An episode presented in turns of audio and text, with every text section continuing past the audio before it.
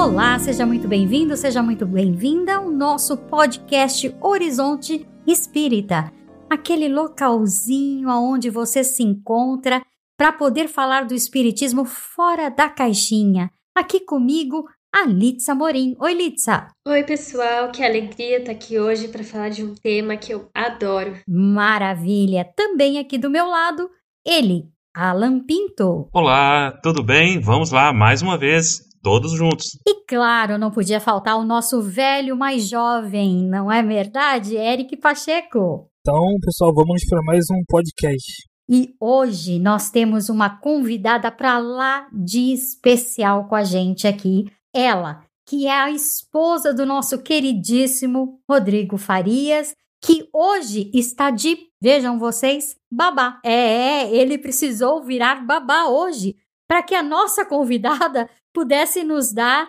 o prazer da presença dela. Aqui com a gente, Priscila Azeredo. Oi, Priscila, seja muito bem-vinda. Olá, muito obrigada pelo convite. Um olá para os ouvintes. Hoje, inclusive, o nosso tema é algo muito especial. Sabe por quê?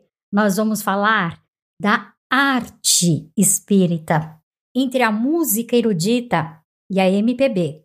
O rap, o funk, a poesia, a pintura impressionista e o grafite, a ópera, o teatro, a novela, a escola de samba e o clipe. A arte parece refletir e transbordar vivacidade, paixão e polêmica. No movimento espírita brasileiro, ideias como teatro espírita e música espírita nunca deixaram de aparecer entre os adeptos. Mas, afinal, a arte deveria ser de interesse dos espíritas? A arte dos espíritas pode ou deve ser espírita? Como o espiritismo pode fecundar e ser fecundado pelas relações entre arte e educação? Justamente para conversar conosco hoje sobre esse assunto é que a Priscila Zeredo, que é professora, fundadora do OPA, Oficina de Palhaçaria de Anália Franco, criada em 2012 no Grupo Espírita Anália Franco, GEAF, no bairro carioca do Irajá, mãe da Aurora. A Priscila, nas horas vagas, é também a esposa do nosso Rodrigo, que hoje não vai, é claro, como eu já disse, poder participar do programa. Bora lá, pessoal, para mais um podcast.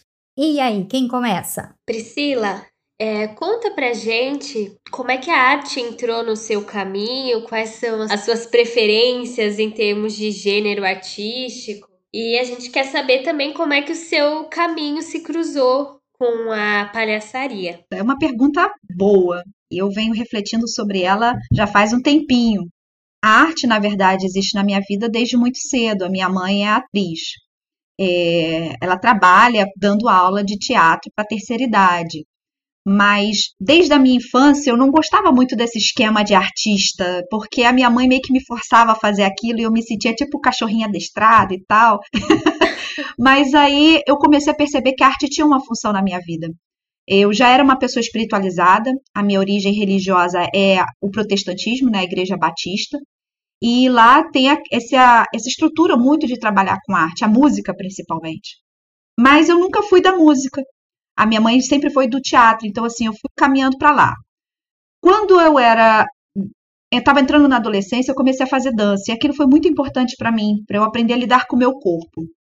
Aí, quando os meus pais se separaram, eu conheci o teatro, e aquilo foi fundamental para mim, aquilo me deu uma energia tremenda para eu seguir em frente. E, por último, né, eu conheci a palhaçaria, né, em 2000 e na verdade eu comecei a flertar com a palhaçaria bem antes, mas como alguém que via em 2000, por volta de 2006, e eu comecei o grupo em 2012. Mas hoje, por exemplo, eu estou começando a flertar com uma outra arte, que é a fotografia. E eu acho que a, a arte ela tem um papel fundamental na minha formação enquanto ser humano e como espírita também, não tenha dúvida. A arte ela tem uma capacidade de formação não só dos nossos sentidos, né, de desenvolver nossa forma de olhar, de nossa forma de ouvir, da nossa forma de sentir o mundo, da nossa forma de se expressar, mas ela promove também o autoconhecimento, a, a reforma íntima, né, que a gente tanto ouve aí. mas você tem que saber utilizar, porque, em primeiro lugar, a gente tem que entender a arte como uma coisa neutra, como é a inteligência. Né? O que faz a diferença na forma como você vai utilizar é a sua moral. E aí eu acho que é o ponto em que a arte corta o espiritismo. E o teatro, para mim, por exemplo, foi muito importante para que eu pudesse aprender um pouco sobre empatia, sobre alteridade. Porque quando você cria um personagem, se veste de um personagem, você tem que pensar como o outro pensa, como o outro age, como o outro sente, para poder criar o personagem. Então, você aprende a se colocar no lugar do outro. E a palhaçaria já é o contrário do ator. Que, por exemplo, o palhaço, ele não é um personagem. O palhaço é você. A pergunta que a gente faz quando vai montar o palhaço é: se eu fosse um personagem muito exagerado, que tipo de personagem eu seria? Aí, isso é o seu palhaço. Você vai pegar as suas características e transformar ele numa coisa extremamente exagerada e cômica, para você aprender a rir de si mesmo. E isso foi uma coisa fundamental na minha trajetória para lidar, por exemplo, com o transtorno de ansiedade. Sem essa experiência da arte, só terapia e medicação não teria dado jeito. Eu precisei dessa arte para poder me reformar intimamente. Ela conseguiu trazer para mim uma experiência que o set terapêutico e somente uh, a medicação ou o estudo intelectual da doutrina espírita talvez não me trouxesse. Eu acho que a arte ela tem esse, esse poder de educação muito, muito, muito forte, mas que ainda é muito negligenciado e menosprezado. É, assim, é, vendo você falar, me, me fez recordar aqui várias entrevistas que a gente vê com atores famosos, gente do teatro mesmo, que a pergunta que sempre se faz, como você começou? E a resposta é quase sempre a mesma, variando em alguns tons que, ah, eu comecei porque eu era muito tímido e eu fui para o teatro porque eu precisava disso. E aí vendo essa, essa reflexão né, do que a, a arte faz na transformação também interior das pessoas e, e, e você me, me, traz uma preocupação também que a gente vive tempos hoje em que a arte ela é muito menosprezada. Então, assim, arte, cultura e religiosidade. Como é que é essa relação? E, e voltando para dentro desse trabalho que você faz, do cômico, né? De, de, de você tirar de dentro de si algo que talvez você nem sinta, para que esse alter ego do palhaço ele possa se constituir né, e se revelar. Isso acontece dentro do meio espírita. Eu queria que você falasse um pouquinho mais desse trabalho. Como é que é isso? Explica pra gente um pouquinho como é que é a origem desse trabalho seu. Ah, tá. Eu vou explicar um pouquinho como surgiu o UPA. É, em 2006 eu vi uma peça eu vi uma peça de teatro que não é uma peça de teatro é uma peça de clown de um artista russo muito famoso chamado Slava Palunia ele tinha o Slavs do Show eu preciso confessar para vocês que eu odiava palhaço eu digo odiava palhaço eu digo de novo, odiava palhaço. Como as pessoas odeiam palhaço que tem de filme de terror, essas coisas assim.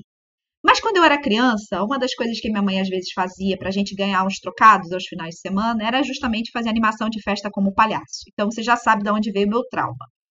Mas nesse dia que eu fui ver esse espetáculo, esse espetáculo me transformou de uma forma absurda. Por quê? É, eu ganhei o ingresso numa rádio, porque eu liguei para a rádio, ganhei o ingresso. O lugar que eu sentei era o pior lugar possível, era a última fileira, era o último banco, assim, longe do palco, assim, muito ruim, mas ele foi capaz de me trazer muita, muita coisa boa. Eu fico imaginando, né?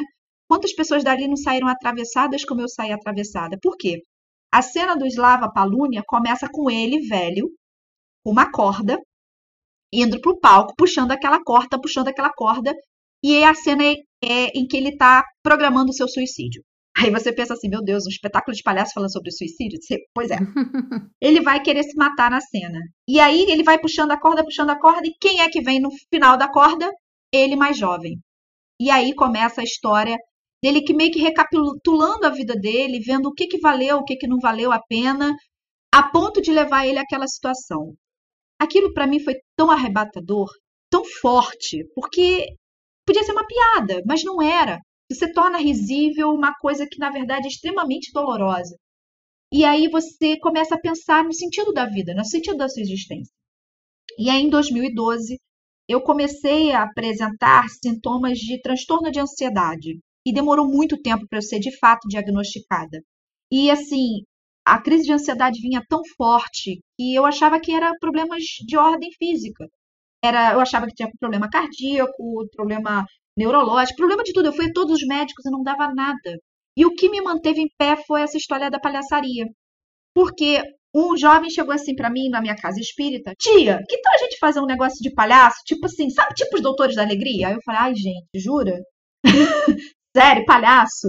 E eu fiquei pensando naquilo e eu não sabia absolutamente nada de palhaçaria. Nada. Eu sabia de, de artes cênicas, mas de palhaçaria era outro universo, tá?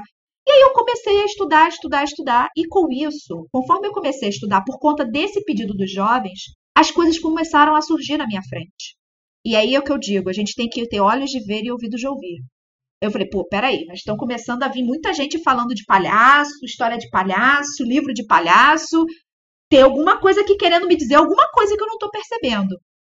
E aí a gente fundou o OPA, mas o OPA é, não tinha como ponto central essa questão das visitações, porque assim, o trabalho que Doutores da Alegria e outros fazem de visitação, ambientes hospitalares, ou asilos, ou, ou, abrigos de crianças órfãs, ele é um trabalho muito específico que precisa muito treinamento, não é qualquer coisa não.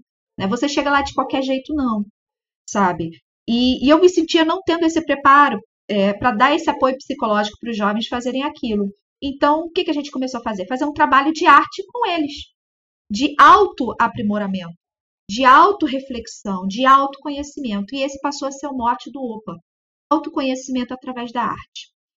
Eu sei que o negócio começou a ficar muito importante dentro da casa. E eu comecei a receber por amigos que eram médios, mas que não estavam dentro do trabalho mediúnico, falando assim: ó, continua, continua que as pessoas certas vão aparecer. E como eu estava percebendo essas movimentações estranhas, de tudo convergindo, eu falei: tá bom, vou no fluxo, vou seguindo. E realmente começou a aparecer um monte de jovem lá na casa espírita para fazer esse trabalho. E a mocidade começou a crescer. E não só a crescer, mas a gente começou a receber um outro perfil de trabalhador na casa espírita, que foram pessoas que eram professores e que tinham também um trabalho com arte. E aí essas pessoas começaram a se sentir também motivadas a levar a sua arte para dentro da casa de Anália, que foi a abertura para um momento de arte dentro da casa espírita. Aí eu trouxe o palhaço, meu amigo Jaime Shrek trouxe a oficina de desenho de violino, o outro trouxe uma oficina de violão, o outro trouxe uma oficina de, de poesia, e assim foi construindo. E aí a coisa começou a dar tantos bons frutos, os jovens foram se engajando tanto no trabalho da casa, foram se sentindo tão donos daquela casa espírita por conta desse encontro com a arte, que a gente conseguiu fazer mudanças, inclusive, na estrutura do salão para poder permitir fazer os ensaios de palhaçaria. Coisa que inicialmente o pessoal torcia o nariz. Que? Palhaço em casa espírita? Tá achando que isso é o quê? Isso é um lugar sério, os fluidos. Sabe aquele papo que a gente tem na casa espírita? Como se a casa espírita fosse um lugar, um altar sagrado que você não pode mexer? pois é, mas aí o trabalho em si mostrou a sua importância.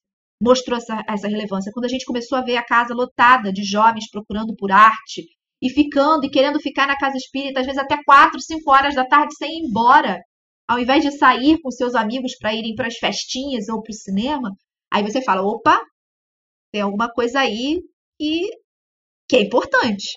Então a gente tinha uma metodologia, eu desenvolvi uma metodologia com eles, depois de procurar muita bibliografia. Em português a gente não tem bibliografia específica sobre isso, sobre esse tipo de arte. Tem, mas é muito rala, agora que está começando a surgir.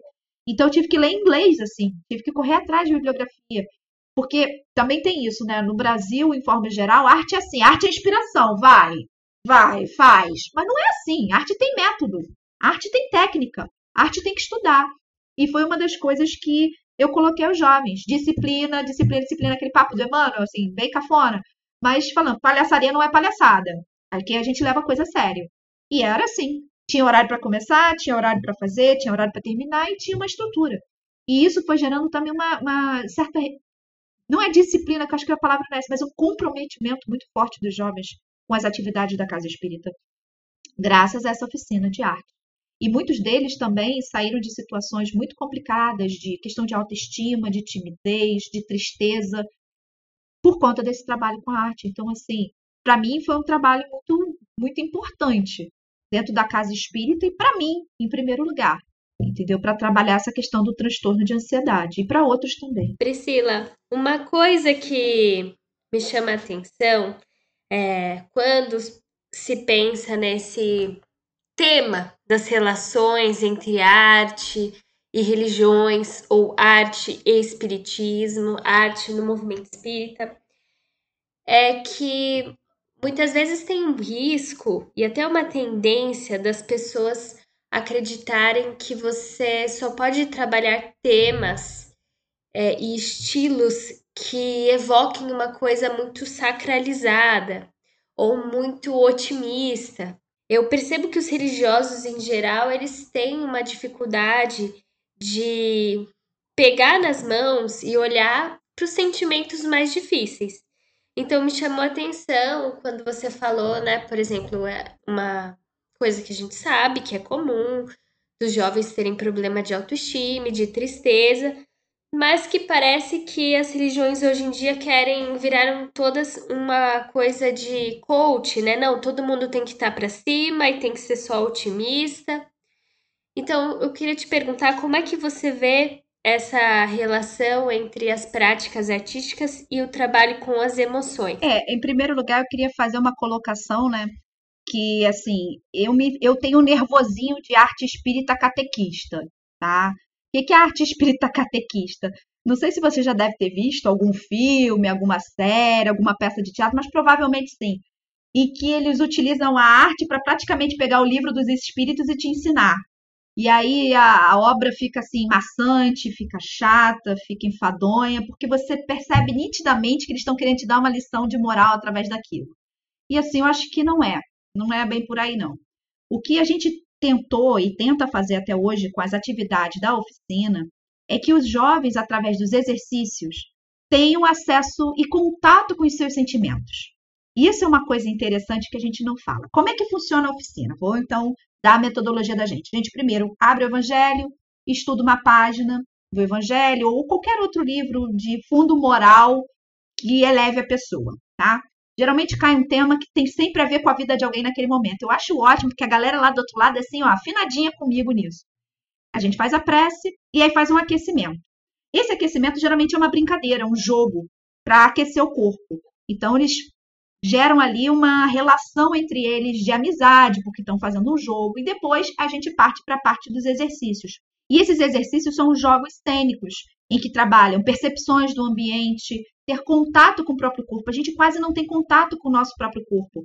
E às vezes parece que é feio dizer que a gente tem um corpo, né? Mas a gente tem um corpo. E esse corpo, ele é a nossa ferramenta de trabalho nesse mundo encarnado. Então a gente tem que cuidar bem desse corpo, amar esse corpo, saber como esse corpo reage ao mundo. E depois a gente faz as experimentações no campo dos exercícios de palhaçaria propriamente dita, que são os desafios, que pode ser é, individual, em grupo. E aí a gente vai brincando com isso, de fazer rir coisas que geralmente as pessoas levam muito a sério, ou que geralmente as pessoas têm vergonha.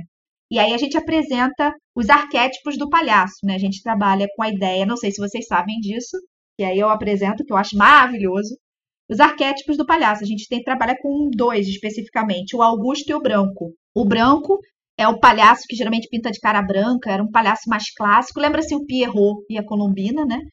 Que tem aquela roupagem mais elegante, mais chique.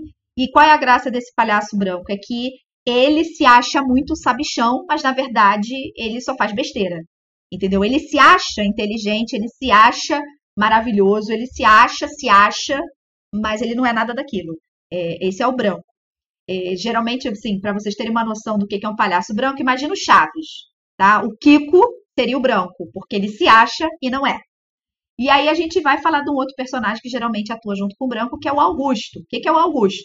O Augusto é aquele palhaço ferrado na vida. É o palhaço que tá, sabe, destrambelhado. Ele sabe que vai fazer tudo errado. Mas a graça dele é justamente que ele sabendo que ele é todo errado, às vezes ele acerta. E aí esse aqui é engraçado, porque do nada ele acerta. E quando eles trabalham em conjunto, geralmente o branco é aquele que cria o plano, é aquele que quer se exibir, e entra o Augusto e derruba, desmancha e quebra todos os planos do branco. Então é, se eu pensasse no Augusto, a gente pode falar aí no Chaves. Vem lá o seu barriga, que também é um palhaço branco, vem lá todo certinho cobrar o aluguel e vem o Chaves e pô, dá uma chapuletada no seu barriga. Então, esses são os arquétipos mais, é, mais gerais, assim, mais fixos do, do clown, mais importante. Então, a gente trabalha dentro disso, né? Para a gente poder aprender a rir dos nossos problemas. E uma das coisas mais lindas que eu acho do palhaço é o significado do nariz vermelho. Vocês sabem o que, significa o nariz vermelho do palhaço? Alguém chuta? Não sei. Nunca parei para pensar nisso. é a menor máscara do mundo, ela tem um significado. Aquilo dali é um machucado. O palhaço tomou um tombo, bateu de cara no nariz, é um machucado. E qual é a graça desse nariz vermelho? É que ele levanta, sacode a poeira e continua. Então, o palhaço, ele é o símbolo do erro humano. Ele por si só representa o humano. Aquela pessoa que cai, se machuca, levanta, ri ou faz os outros rirem dos seus erros, mas tenta de novo, tenta de novo, tenta de novo. O palhaço nunca desiste. Ele é o ser mais esperançoso do mundo, porque ele sabe, ele, ele acredita que vai conseguir. Mesmo que ele erre, mesmo que ele tropece, mesmo que ele, que ele fale. É essa força, esse arquétipo, essa, essa informação do palhaço que me deu força para seguir em frente. Eu tenho um erro, eu não sou perfeita, eu tenho problemas, mas eu posso levantar, sacudir a poeira e continuar em frente. Quando eu vejo um nariz vermelho, é isso que a gente tem que lembrar. Eu erro, eu me machuco, mas eu levanto e sigo em frente. Daí a beleza do trabalho com a palhaçaria. Porque os, os jovens, quando entram em contato o tempo inteiro com esses exercícios em que eles erram e que, que errar é o acerto, em que a graça está justamente no erro bem feito, eles entendem que tudo bem errar, tudo bem, você não precisa se martirizar, você não precisa se odiar, você não precisa se, se machucar, você não precisa se, se detestar. Levanta, sacode a poeira e começa tudo de novo. É, você trabalha com palhaçaria e a gente vendo essas relações, né, de tudo isso que você falou, uh, como é que esse trabalho foi recebido na sua casa espírita? Por que eu estou te perguntando isso? Porque o, o movimento espírita brasileiro ele tem uma relação muito nociva com tudo que diz respeito ao humor. Porque é aquilo que você falou, cria-se aquela ideia de que espiritismo é uma coisa séria. Né? A gente tem uma, uma piada interna aqui, né, é que a gente fala o seguinte: ó, não, isso é mais difícil do que uma foto de Kardec sorrindo. né? Porque a gente não vê uma foto de Kardec sorrindo. Porque é, essa ideia de, de, humor não existe dentro do movimento espírita. E eu vejo assim esse trabalho tão bonito, essa, essa revelação que, que você traz aqui pra gente e que para mim eu tô assim, eu tô maravilhado, eu tô surpreendido, porque eu nunca imaginei que, que a, a, o trabalho de clown pudesse ser é, voltado. Eu tô assim, eu tô minha cabeça aqui tá em parafuso. Tô tentando imaginar como é que é isso dentro de uma casa espírita, eu não tô conseguindo. Então eu queria que você falasse um pouquinho disso, como é que é essa relação do humor com o movimento espírita e essa experiência sua dentro da sua casa espírita. Olha, como eu disse, a minha casa espírita é um ponto fora da curva. a gente tem consciência disso, que a gente é um ponto fora da curva.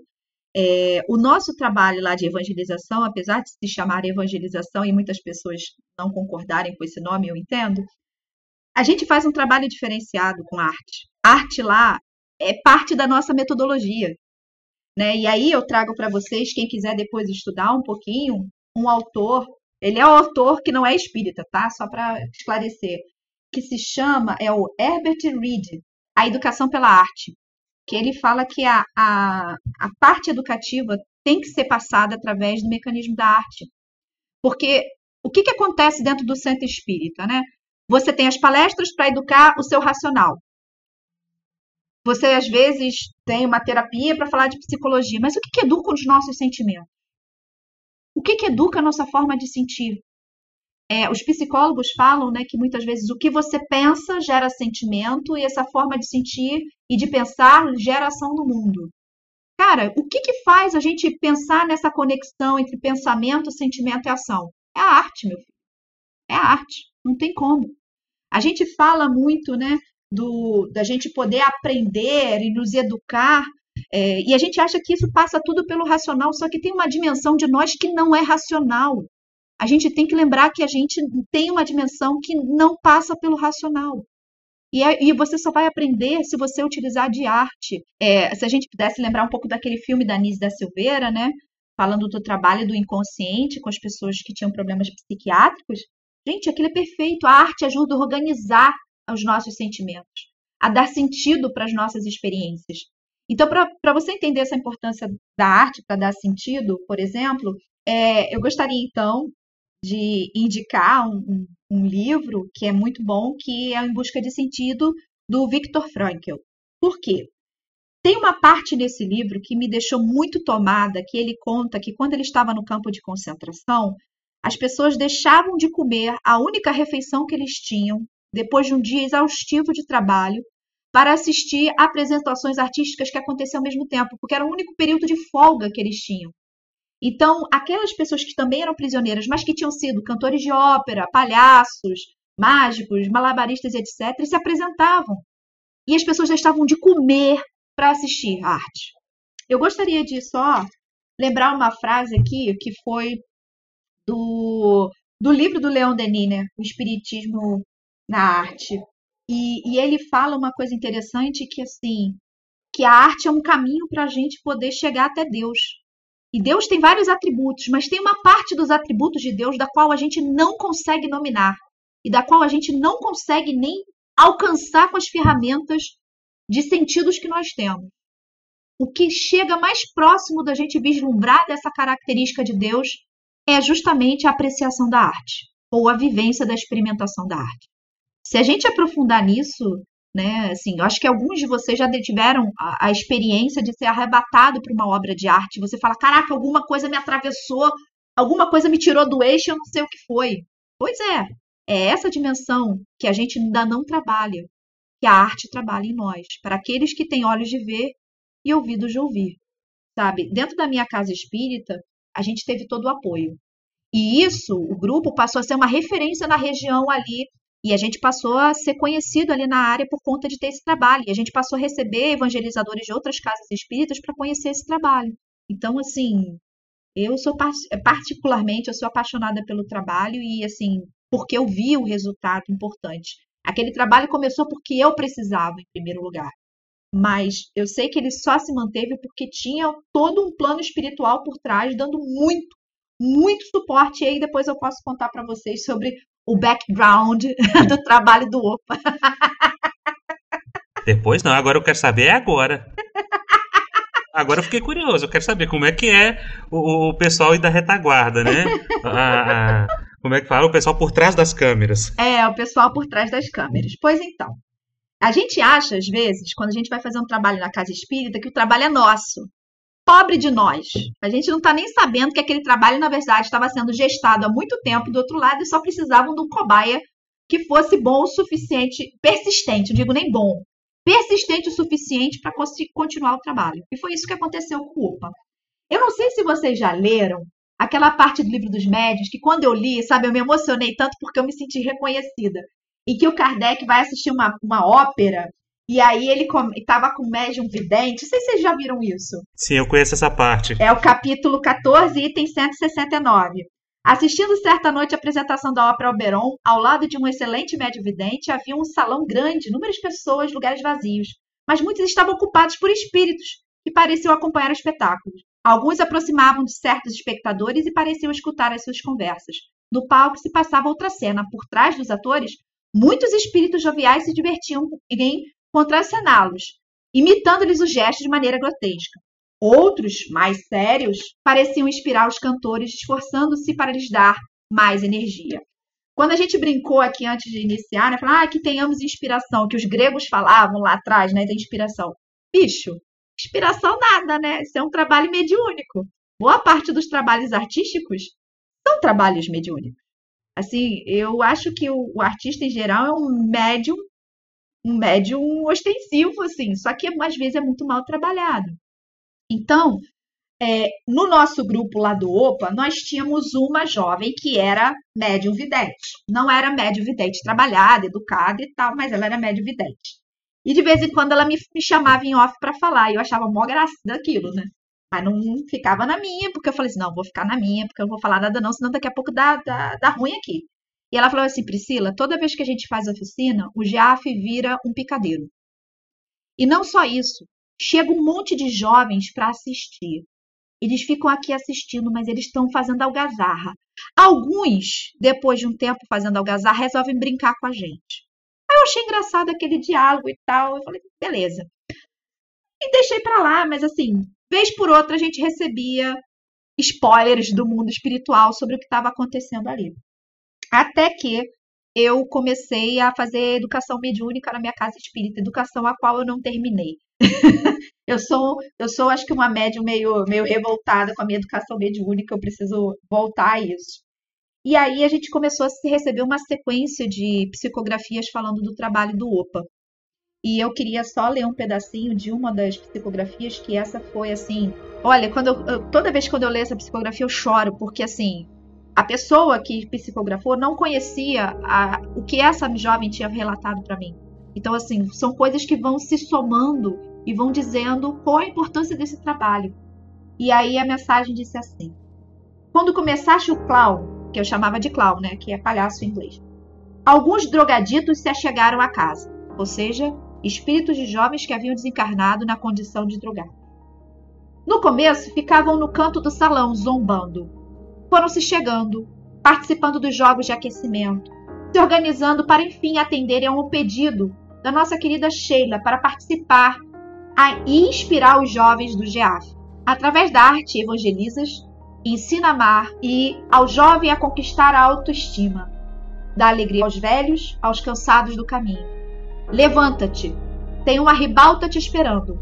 Outros trabalhadores virão. A arte espírita é uma realidade. Quem assinou foi um palhaço chamado Palhaço Carrapeta. Isso, essa mensagem veio em 2014. Carrapeta passou a ser um grande amigo nosso de trabalho. O que que esse trabalho começou a fazer, na verdade? A Nália, assim como a irmã Sheila, né, trabalhava com jovens, com crianças.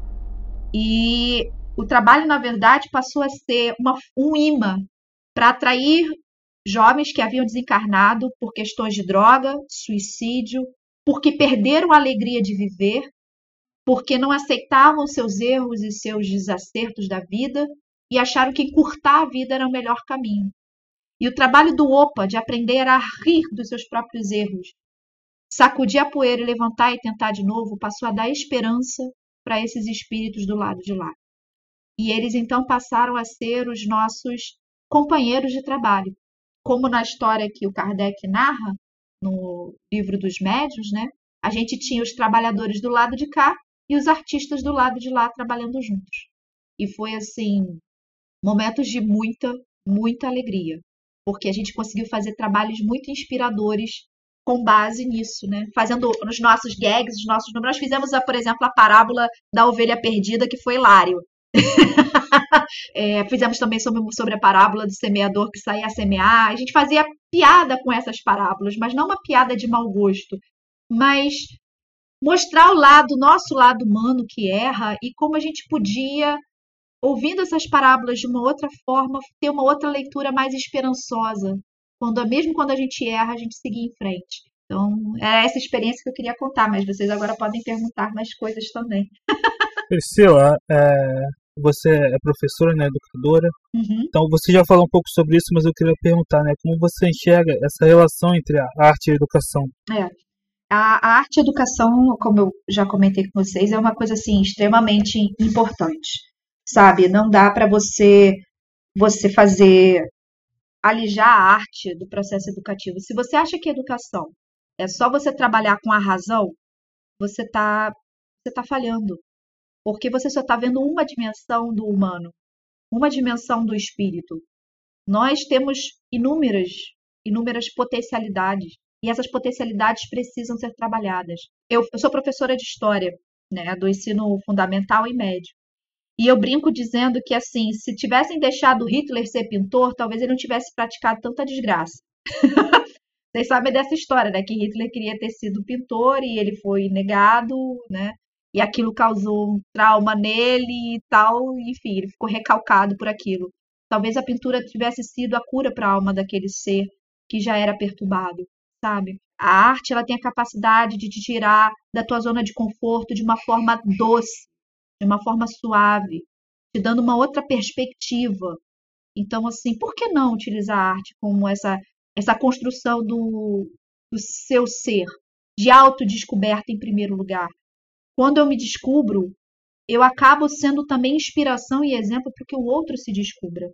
Então, assim, é fundamental. O Herbert Reed tem uma expressão que ele usa, assim, en passant, mas que eu achei muito interessante a explicação que ele deu, que foi do sentimento estético. O que é o sentimento estético? A arte ela tem a capacidade de favorecer você a entrar em contato com seus sentimentos, conhecer seus sentimentos, sem que você tenha passado por uma experiência.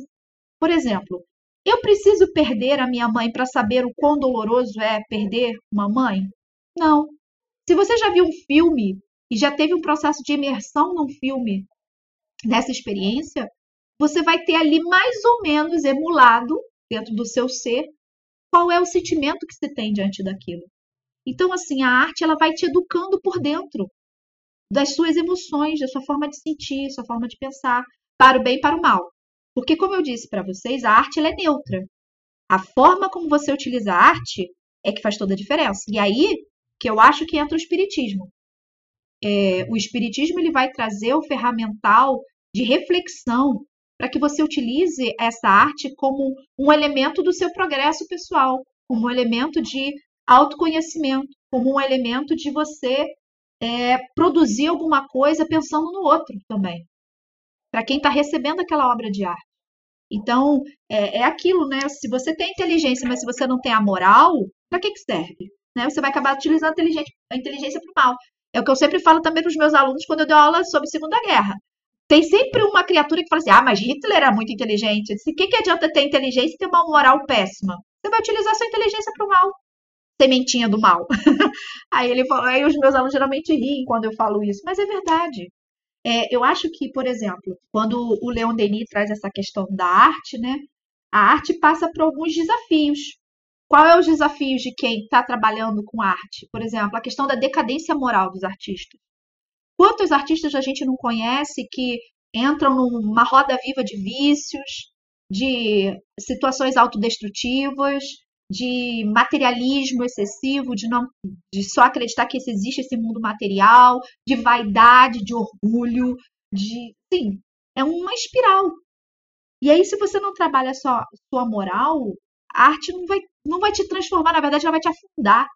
E outra coisa que eu preciso falar dos bastidores, né? É, nessa psicografia também eu recebi uma informação de que eu, em vidas passadas, desviei muita gente através da arte e que agora eu estava recebendo lá na Anália Franco algumas dessas pessoas que eu tinha desviado para voltar elas para o caminho. Aí eu falei assim: olha como, como tudo é bom. Eu estou tendo a oportunidade de resgatar pela lei do amor.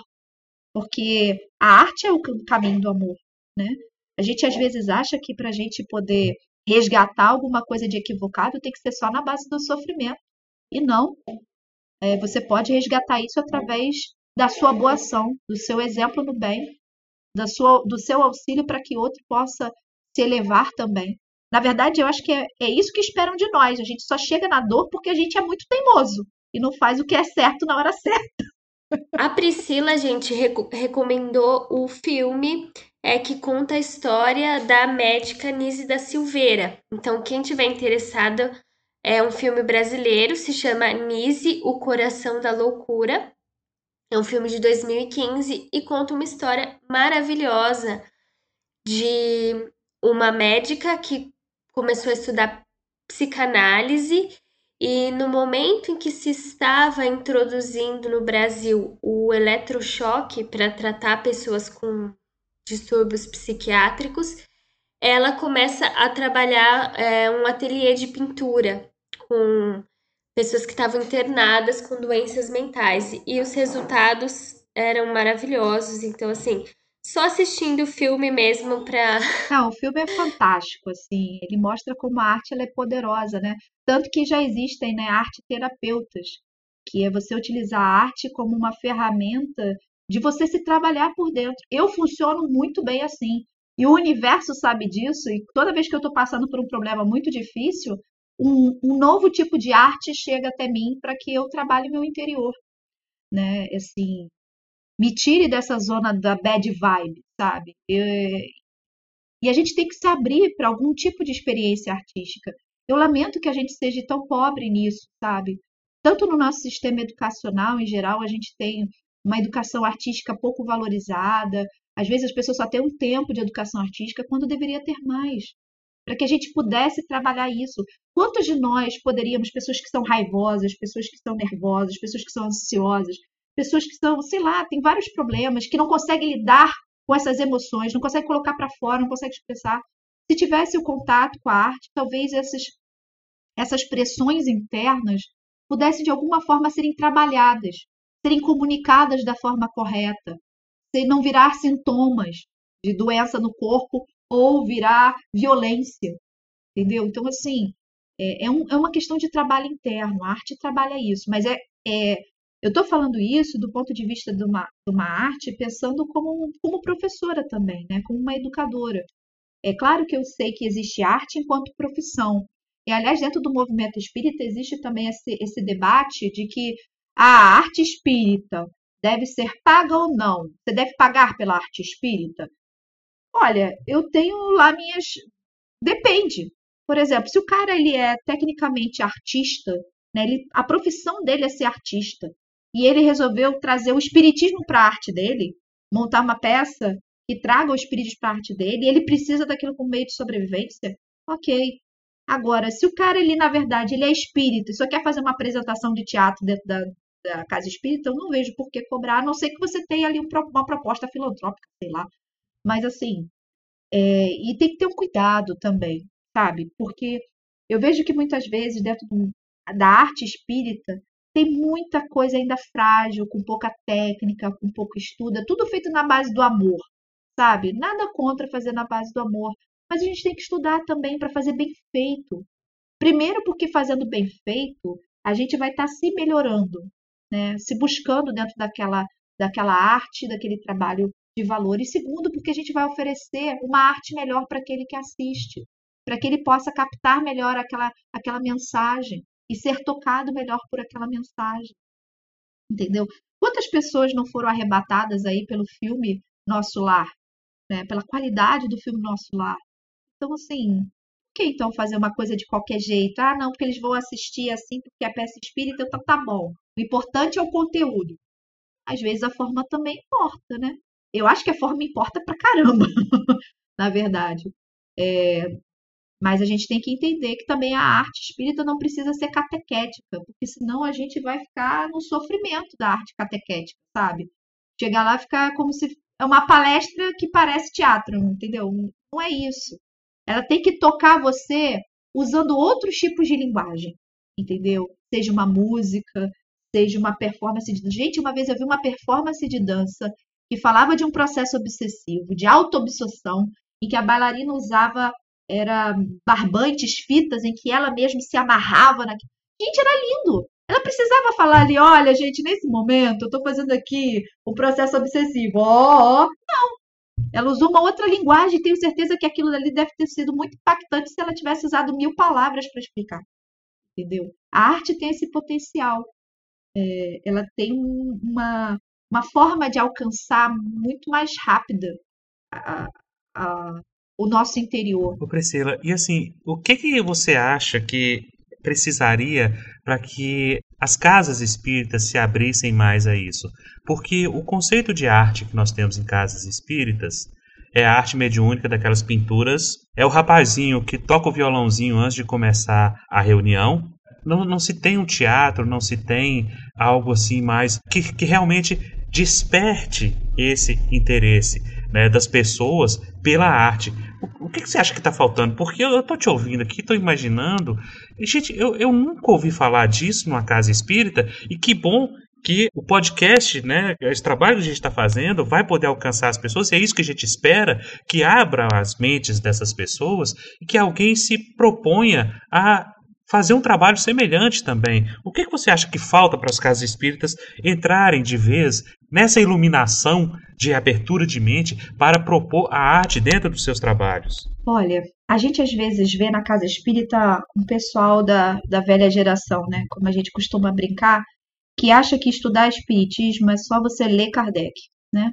Você tá lá, ler Kardec, aquelas palestras maçantes, blá, blá, blá, e só falar, falar, falar, falar. E aí a gente sofre de um segundo problema, que é a evasão do jovem na casa espírita, né? Eu me lembro que eu vi um vídeo dos Amigos da Luz que é perfeito. Ele disse tudo naquele vídeo. Em que um jovem, grupo de jovens falou assim: Eu queria tocar música, bateria. Aí vem sempre o presidente da Casa Não, bateria faz muito barulho, vai afrontar, vai acabar com os fluidos. E tudo que o garoto propõe em termos de arte, o cara diz não. E aí um dia ele chega na casa espírita e fala assim: Nossa, a casa espírita não tem mais ninguém, só tinha um monte de velhinhos sentados assim na casa. E aí o mentor espiritual do trabalho fala assim: É, pois é. O jovem estava aqui querendo trabalhar, mas você não deixou.